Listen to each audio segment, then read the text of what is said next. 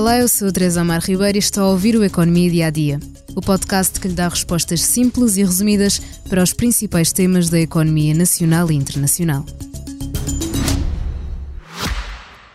Já visitou hoje o BPI Expresso Imobiliário? Agora pode calcular o valor da sua propriedade e guardar a documentação da sua casa e do recheio numa nova área pessoal única no mercado. E ainda ficar a saber quanto pode pagar por uma casa localizá-la com uma pesquisa por polígonos e conhecer as soluções de crédito habitação BPI. BPI Expresso Imobiliário.pt Quem compra e quem vende na mesma página. Rede social TikTok está a ser investigada pela Comissão Europeia. Em setembro deste ano, o TikTok foi multado, exatamente pela Comissão Europeia, em 345 milhões de euros por falhas na proteção da privacidade de crianças.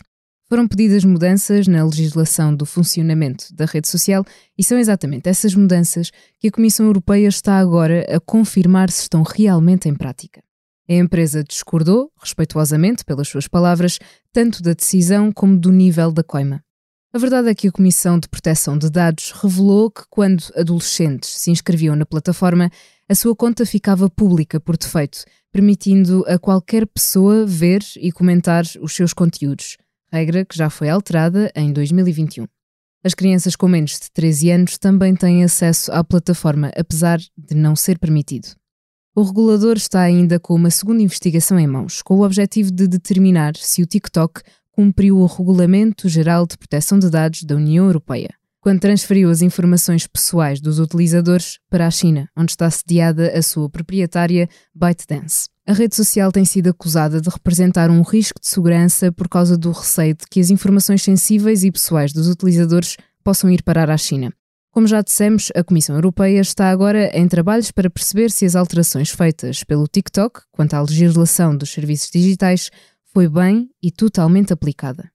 Na semana passada houve mesmo uma reunião por videochamada do presidente executivo do TikTok, Shao Chu, com o comissário europeu do mercado interno, Thierry Braden, que, segundo as palavras do próprio, observou as mudanças na plataforma nos últimos meses com o lançamento de novas funcionalidades, com o objetivo de proteger os utilizadores e investimentos feitos na moderação de conteúdos e na confiança e segurança.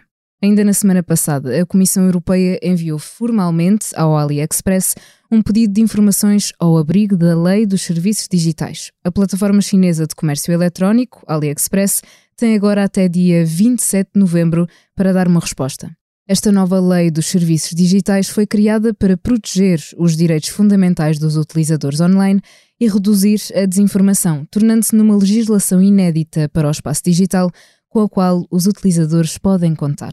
É tudo por hoje aqui no Economia Dia a Dia, mas há um novo episódio de Coisa que não edifica nem destrói, o podcast de Ricardo Aruz Pereira, sobre rir de tudo e rir de nada. Ricardo Aruz Pereira e Joana Marques discutem o ridículo e o valor de uma piada. Obrigada por estar desse lado. Se tem questões ou dúvidas que gostaria de ver explicadas no Economia Dia a Dia, envie um e-mail para tearribeiros.express.empresa.pt. Voltamos amanhã com mais novidades económicas. Já visitou hoje o BPI Expresso Imobiliário? Agora pode calcular o valor da sua propriedade e guardar a documentação da sua casa e do recheio numa nova área pessoal única no mercado.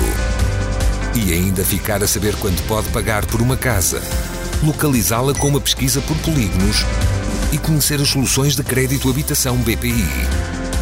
BPI Expresso Imobiliário.pt Quem compra e quem vende na mesma página.